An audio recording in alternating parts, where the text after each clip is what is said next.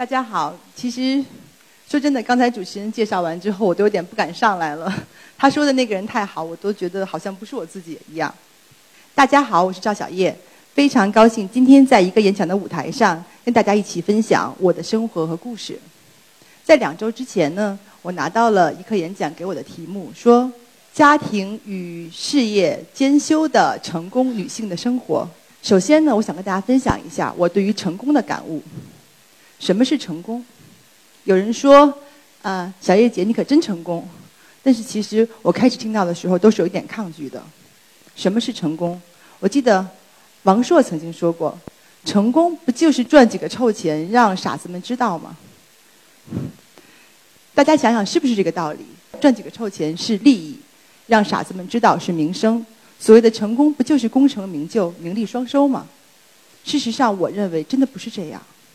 成功只有一个标准，我希望在座的朋友们，在座的大家，在你们心中都用这一个标准去衡量成功。成功就是看你能不能够真实的去做内心最希望的那个自己，在不伤害别人的情况下，遵从自己的内心，活出自己想要的样子，这就是最重要的成功。那我用这个，我用这个方式去套一下自己，哎，我想想我还是蛮成功的。我喜欢我喜欢画画。我从很小的时候呢，我就开始画画。那么我现在呢，在从事一个跟美有关的工作，而且我还以此为生。我是一个严重的恋家狂，然后我非常喜欢孩子，然后我还有一个很顾家的先生。我有身体很健康的父母在我的身边，我们经常能够在一起。我觉得这是很大的成功。同时呢，我很喜欢帮助别人。然后我现在有机会、有能力，我也有时间。去做那些以前我想要的做的事，就是帮助别人。那我综合这些看一看，我觉得我是一个成功的人。但是你们是吗？我想告诉大家，我今天站在这儿，我往下面看过去，其实刚刚我在入场的时候从旁边看了一下，我看到那么多青春洋溢的脸，那么健康，那么对未来充满了渴望。我站在这儿，我几乎可以看到你们身上那个微微煽动。就要展翅欲飞的翅膀，我觉得你们都是在这一刻，在这个年纪最成功的自己。那么说到现在，到底大家知不知道自己想要的成功是什么呢？其实很多时候啊，我作为独生子女，我有感，我有一个感受，就是我的人生很多时候是被爸爸妈妈安排好的。有很多人告诉我说你应该怎么样，直到我学会了拷问自己。我想跟大家分享一下，什么时候最应该去问自己想要什么？一定有一个时候，当你跟大家在一起玩乐的时候，当你所有人都很开心的时候，你突然觉得寂寞。一定有一个时候，当所有人都称赞你的时候，你突然有一点失落。这个时候，请记住，不是说你自己得了神经病，而是你真正的那个内心在呼唤，他在告诉你，现在的这个你。现在你得到的并不是你真正想要的，所以朋友们，年轻的朋友们，我特别想跟大家说：当你们真的有一个时候感觉到自己的那个内心不是那么愉快的时候，当那个内心好像觉得现在有点不对的时候，静下来，慢下来，好好问问自己：我是谁？我想要什么？我有什么？我愿意付出什么去换取我想要的？当你有了一个明确的目标，当你真正的知道了你的内心是想要什么的时候，你面前所有的事情自动一分为二，一半儿是有利于你的梦想的，一半儿是有悖于你的梦想的。我们不说梦想还是要有的，一定会搞不好会实现的这种话。但是我想说，只要你坚持不懈的去做对你的梦想有帮助的事，尽量的避免去做那些有悖于你梦想的事情。你就一定会无限的接近你的梦想，就会拿到真正属于你自己的成功。这就是我想跟大家分享的成功。当你们知道自己想要什么的时候，你们可能就会看到很多很多的书，什么拆掉思维的墙啊，然后什么逻辑法呀，各种如何管理时间。那我想这种书籍市面上有很多，但是在通往成功的路上，我想分享三个小心得。这三个办法可以让你们在你们努力的路上、奋斗的路上、走向成功的路上，得到一个更友好的环境。第一个就是尽可能的多做一点好事。大家可能有人认识我，知道我是中国梦想秀的助力团的这个团员。那我经常会去做一些帮助别人的事，成就别人的梦想。大家就会说：“那小叶姐，我没有你的机会呀，我没有你的时间呐，甚至于我也没有你的这个精力和经济能力啊。”我说的意思不是这样的。我说的这种力所能及的好事，是超出你的本职身份之外的事情。如果你是一个学生，你的本职工作就是学习。如果你已经进入职场，你的本职工作会有很许许多多的工作内容。如果你是子女，你要孝敬父母；如果你们以为人妻或者为或者是有男女朋友，你们要照顾对方，这是你们身份规定你们应该做的事。但是还有一些事情是你身份之外的，比如说，我们走在马路上的时候，我们可以给那个乞丐一块钱；有那个流浪猫狗的时候，我们给他一点点食物。最简单的。比如说，你跟你同桌的工作人员，他的这个跟你同桌同事，他的桌子上有一个盆栽，很久没有浇水，它有点枯萎了，那你随手帮他浇一浇花儿。这些事情非常小，这些小事，它都不是你的这个身份和职责之内的事情。但是，请大家感受一下，当你们做这些不属于你们自己身份之内的事情的时候，你会有一种强烈的感受：我是一个好人。我在对这个世界付出，这个付出不是我的责任，是我心甘情愿的去做。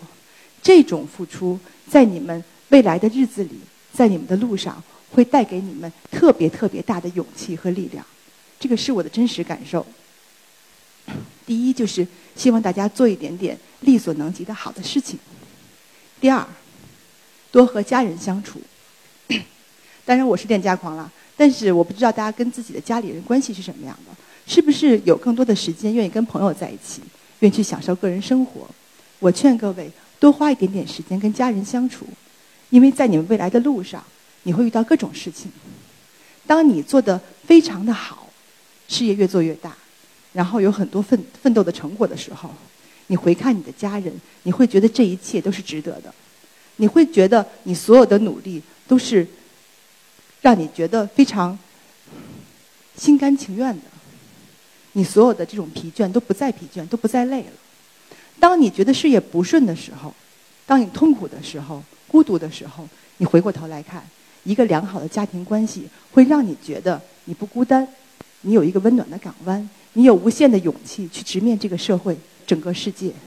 所以，花一点时间跟你的爸爸妈妈在一起，花一点时间经营你的家庭关系，他会在你需要的时候给你非常大的勇气。第三个，我看了一下在座的，可能有一些是同学，有一些可能已经进入职场开始。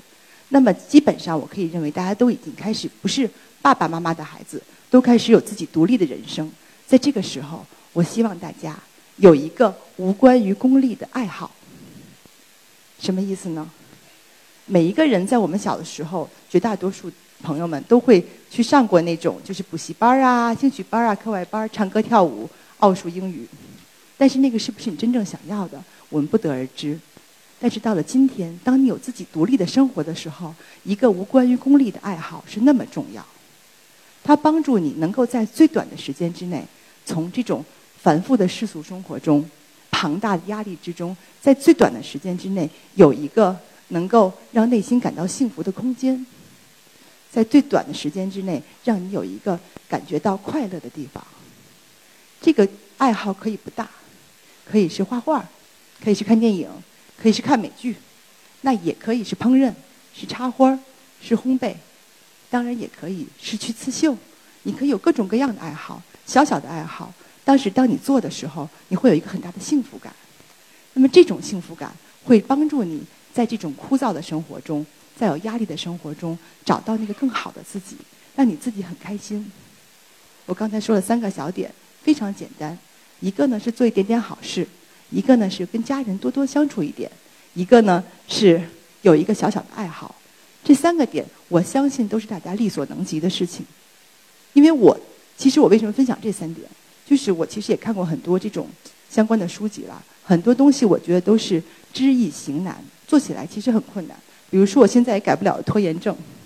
比如说，我每天晚上一到了十一点半，我就忍不住要去探望一下冰箱，看看它有什么。这个没有办法，完全控制不了。这些事情是你控制不了的。但是我刚刚分享给大家的这三个小点，的确是你们能够做到的。我希望朋友们在未来的成功之路上，通过这些点点滴滴，给自己获得一个更友好的发展空间和成功之路。那么刚才呢，我跟大家分享了一下我对于成功的一些小小的经验。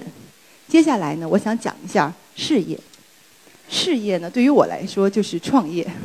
那我是一个创业女青年，啊，已经不能说女青年了，创业妇女吧。嗯，在我这漫长的创业的过程中，我想跟大家分享几点。为什么我要说创业？因为大家可能知道，现在刚过去的几个月，创业是一个非常热的词儿。那我不知道你们是不是有的人已经毕业，有的人还在学校。大家会发现，人人在创业，这是个全民创业的时代。从最高层的领导到你们身边的人，都在鼓励大家创业，满街都是热钱。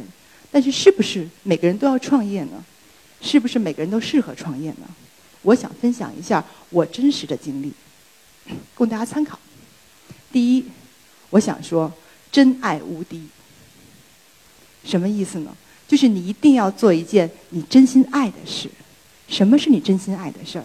就是在当你做的时候，你会内心充满了幸福感，你完全感觉不到累。这就是为什么我平时在跟我的同事相处，在跟我的朋友相处的时候，我特别反对说我们要艰苦奋斗，我们要勤奋，我们要努力。我特别反对这样，因为我觉得这几个词儿啊，不是自己说给自己听的。这几个词儿是别人评价你说啊，这个人好勤奋，这个人好努力，这是可以的。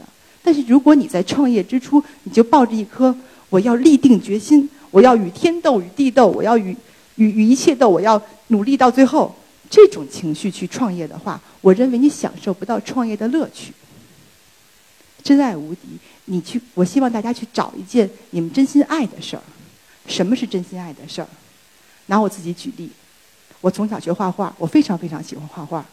我在我大概三四年级、两二三年级的时候就开始画。那我是学苏派的，我不知道在座有没有同学画过素描？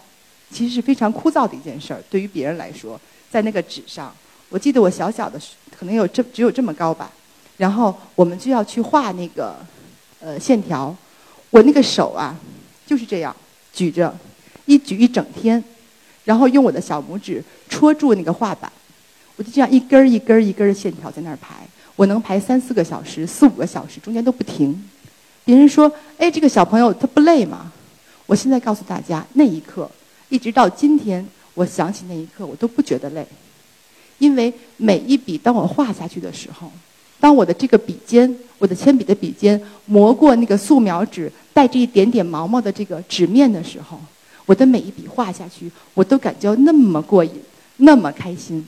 我画的这个过程，我已经忘掉了所有一切的东西。我觉得就特别幸福，享受这个过程。那之后，我开始创业。我做我们公关公司呢，有很大的一部分业务是活动。大家可能都作为志愿者参与过各种各样的活动，包括我们今天也算是一种活动。在活动的时候，我们经常会熬这种大通宵。可能是一个月下来熬三四个通宵，那这边有我同事，他们都熬过很多通宵。那在熬夜的时候，大家都说：“哎呀，好辛苦啊！一天工作二十多个小时，然后每天都是别人上班，你们下班去洗澡，洗完澡回来继续工作，你们累不累？”我告诉大家，真的不觉得累。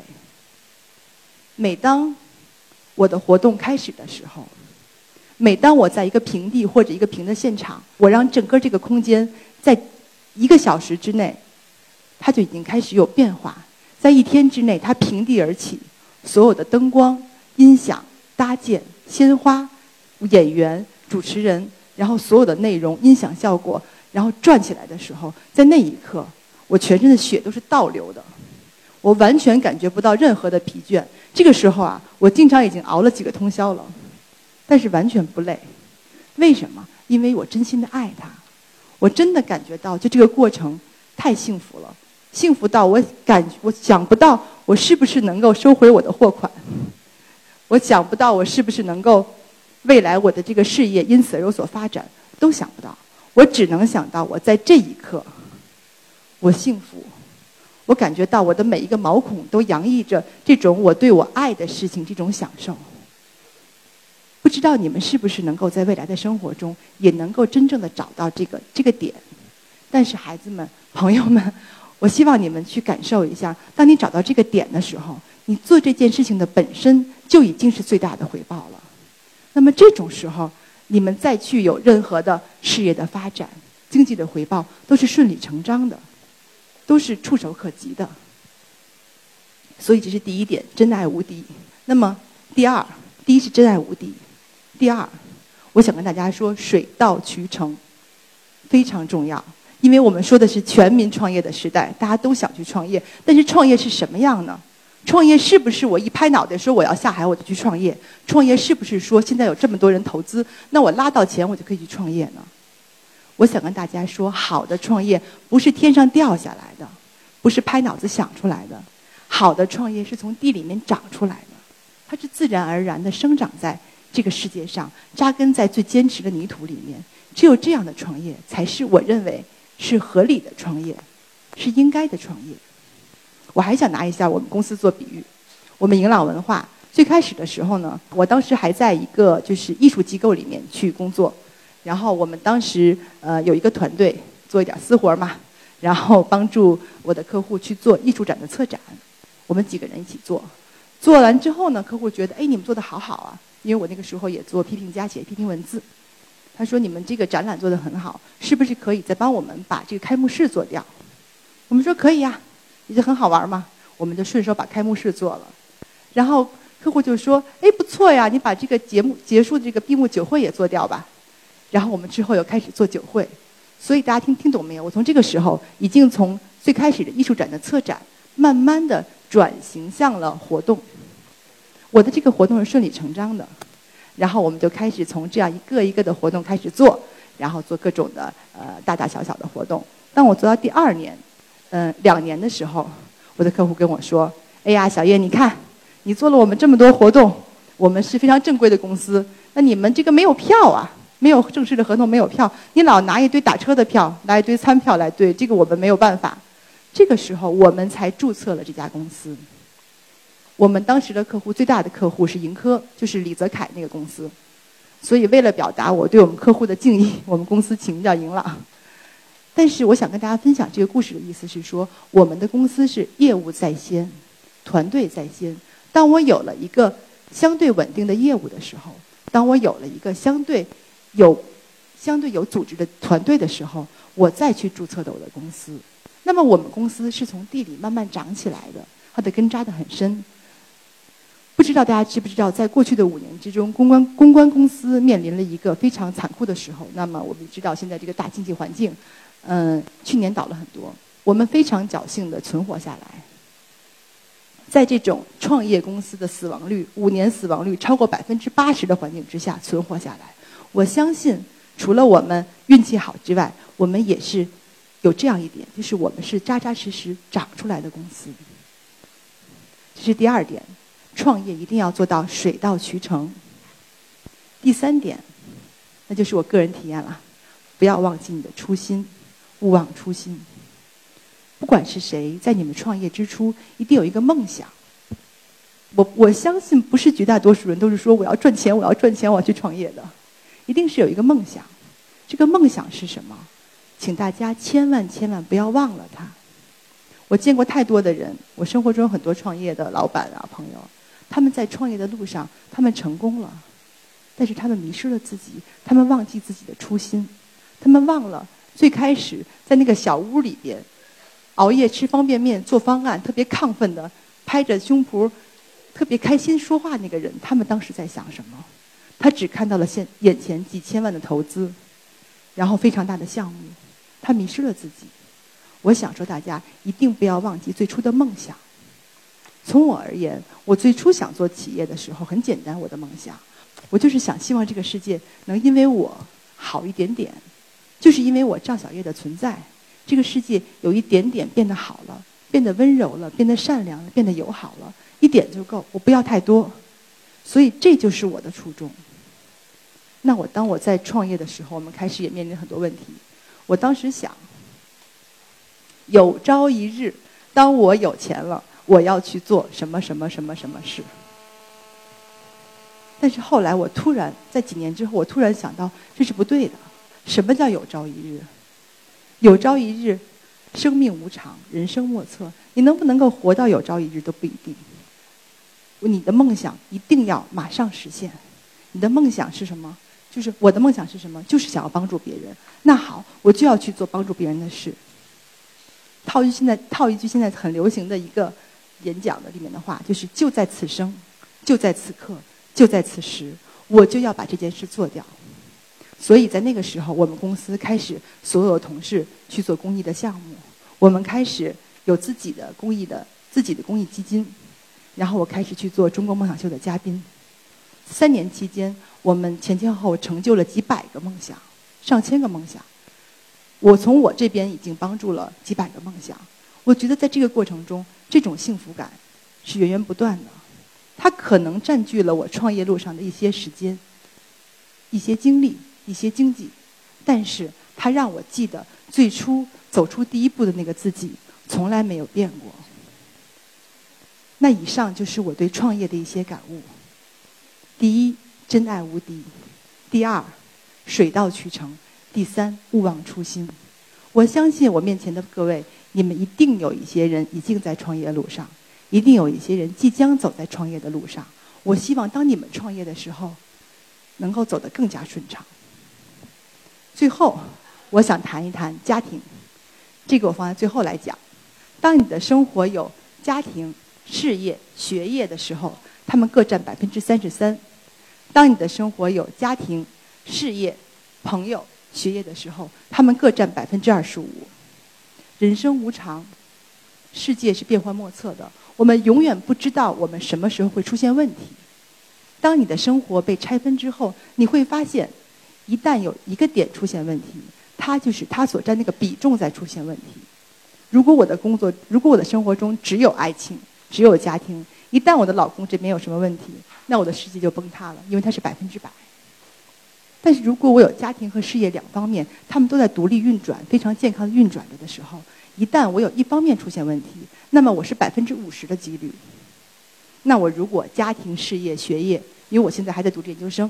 那么三个部分在出现在在运转的时候，一旦有一个地方出现问题，那我是有百分之三十三的地方在出现问题，我绝大部分是稳定的。我说这个道理是什么呢？就是大家要学会把自己的工作啊、自己的生活成功的拆分成几块儿，让他们都独立运转，然后又互相支持，这样你的生活的安全度非常高。这就是我对于生活的平衡之道。最后，最后，我想跟大家分享一下我作为母亲的一些感悟，因为我看了一下，真的好像不是，好像大家都还没有为人母，都还是很年轻的女性。这个我自己的感受，我希望大家未来也能够是好妈妈。所以我我不能说我是好妈妈，但是我跟大家分享一下我的感受。我有太多的朋友，他们在，他们都是事业女性，他们在面对自己的孩子的时候，他们会非常烦躁，他们会陷入一种非常紧张的情绪里面。当我在公司的时候，我会觉得，哎呀，我没有陪孩子，我觉得我对不起孩子。但是当回到家，当他们面对自己的宝宝的时候，他们又会觉得，哎呀，我好像还有这个事情没有做，那个事情没有做，又不能够专心的去陪孩子，觉得自己是很大的负担。我觉得这个时候，我的解决之道是我改变了我的心态。我想跟大家分享一下我的想法。当我用这种想法去面对我的家庭和孩子的时候，我觉得一点都不有问题。我想说的是，每一个孩子都不是我的孩子。我有两个宝宝，他们都不是我的孩子，他们都是上天的孩子，他们都是自然的孩子，他们只不过经由我的身体来到这个世界上。我跟他们只有短短的十几年的缘分在一起。我当母亲，事实上是一个再见的过程。告别的过程，当宝宝出生的那一刹那，他来到这个世界上。但是对于我来说，他是从我的身体里面跟我再见。从此以后，我们再不是一个个体，再不是只有我们两个人才能互相彼此感受的那个、那个、那个时候了。慢慢的，我要去喂他哺乳期，然后我们的孩子开始进入到加辅食的阶段。这个时候，对于我来说又是一个再见。为什么呢？他从此不再是只依靠我一个人了。我不是他生活来源的全部，慢慢的孩子断奶，从此以后跟他在生理上、在生物上没有任何的关系。我只能够用我的时间和精力去陪伴他。慢慢的孩子上了幼儿园，他已经开始有自己的社会了。我再也不是他生活的生活的全部。然后他要上小学，我现在的我的大儿子现在是小学三年级，但是有的时候我坐在那边想，有一天当他上大学的时候，当他打上那个，当他拿到大学录取通知书，打上一个行行李，然后准备去到大学那边宿舍报到的时候，对于我来说，那是我们真正的告别。从此以后，我的家再不是他的家，只是他回来坐坐、看看的地方。他有自己的生活，他有自己的人生。当我每当我想到这些的时候，我真的真的非常珍惜和孩子们在一起的每一分钟。所以我想说，有朝一日当你们成为母亲的时候，请大家一定要用这种珍惜的心情去面对你们跟孩子在一起的时间，你们就会感觉到，你们的每一分钟都值得珍惜，你们的生活会觉得更加幸福，你们的相处是有效的。那么这个时候，我相信各位的家庭也会非常非常的幸福、成功、美满。